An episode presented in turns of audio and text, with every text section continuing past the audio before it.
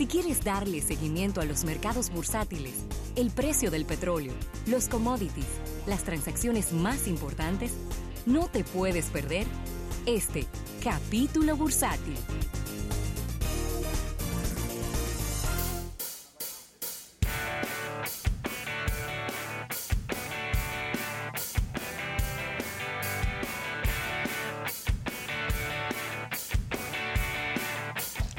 Bien, dando las gracias a nuestros amigos del Banco Popular, Banco Popular a tu lado siempre.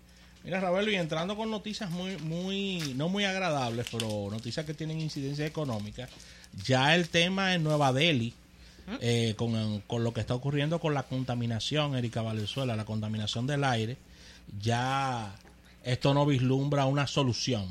La capital de la India lleva al menos una semana con niveles récords de smoke que a pesar de las medidas de emergencia del gobierno, eh, ha sido algo increíble. Si vemos las fotos, parece una gran neblina esparcida por toda la ciudad de Nueva Delhi en una contaminación récord en la historia que ya está entrando hasta en los libros Guinness con lo que viene pasando, Ravelo, con la capital de este gran país. Lo que pasa es que se creían como que, como que no importaba, como que el, el, el aire y el, y el, medio ambiente aguantaban lo que sea, y fábrica, y fábrica, y fábrica, y fábrica. Una locura. Sí, así, Así que... que ahí está la mala noticia.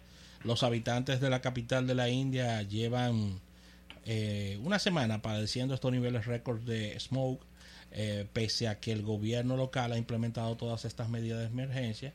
Y el domingo los vuelos con, con destino al aeropuerto internacional de Nueva Delhi Bueno. se desviaron y se demoraron porque los pilotos no podían ver por el denso smoke eh, dónde iban a aterrizar Oye, ¿por y, dónde va la vaina? y los niveles eran muy peligrosos, muy peligrosos de aterrizaje, eh, ya que esto tiene, Ravelo, el, el índice de índice mundial de calidad del aire, el ICA, lo calificó como peligroso el aire que se está respirando en Nueva Delhi, Ravelo. Que pongan la pila. Así que ahí está. Mira, un dato preocupante desde el punto de vista económico y que habla mucho de lo que está ocurriendo a nivel de eh, China y es que las ventas de los autos cayeron en un 5.8% Eso es alto. comparando con el año pasado.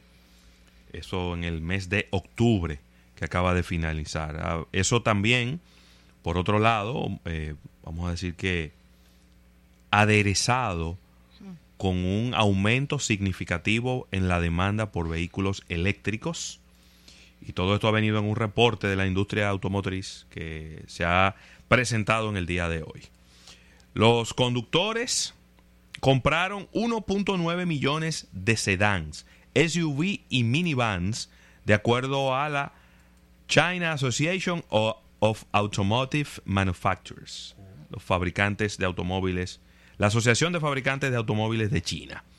Las ventas eh, bajaron y vienen bajando todos los meses desde el pasado mes de junio y eh, en total, ¿verdad? Incluyendo camiones y autobuses, el mercado se contrajo en un 0.6% a 2.3 millones de vehículos. Por otro lado, y como decía, la venta de vehículos eléctricos y, e híbridos aumentaron en un 45.6% y alcanzaron los 75 mil vehículos.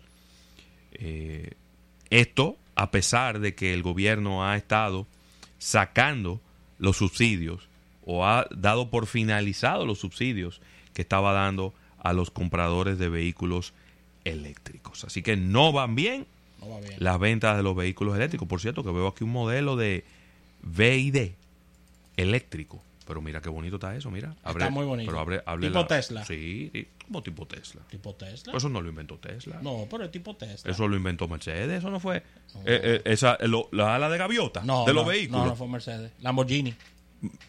Lamborghini, claro. bien. fue Mercedes el primero que hizo que le puso uno, uno carro con ala de No, gaviota. no, no, Lamborghini. Lamborghini. Lamborghini. Bueno, Lamborghini, entonces no diga que Tesla. Mm, no, pero No, tipo, tipo Tesla, Lamborghini. Porque es eléctrico. Ah, tiene que ver Demasiado odio esa marca. No, odio no. De Es que ustedes desde que, desde, que, desde que pasa cualquier cosa de una vez dicen... Vehículo eléctrico que hace así Tesla. Estás ligando maco con cacata. Estamos hablando de vehículos eléctricos, ¿eh? No estamos Puerta hablando- que abren para arriba le inventó Lamborghini. Lo Sí. acaban de decir ustedes. Y en vehículo eléctrico, Tesla. Exacto. Pero ya ellos venían copiando de Lamborghini. Entonces lo mismo. Mira, la economía británica esquiva la recesión, la recesión económica, pero su crecimiento anual es el más lento desde el año 2010. A falta, en un mes estarán celebrando elecciones anticipadas y el ministro de Finanzas, eh, Zahid Javid, alabó y calificó de sólidas las cifras de crecimiento, eh, el cual fue criticado inmediatamente por el partido opositor laborista, diciendo que esto es un exceso de optimismo, ya que la economía británica no va bien.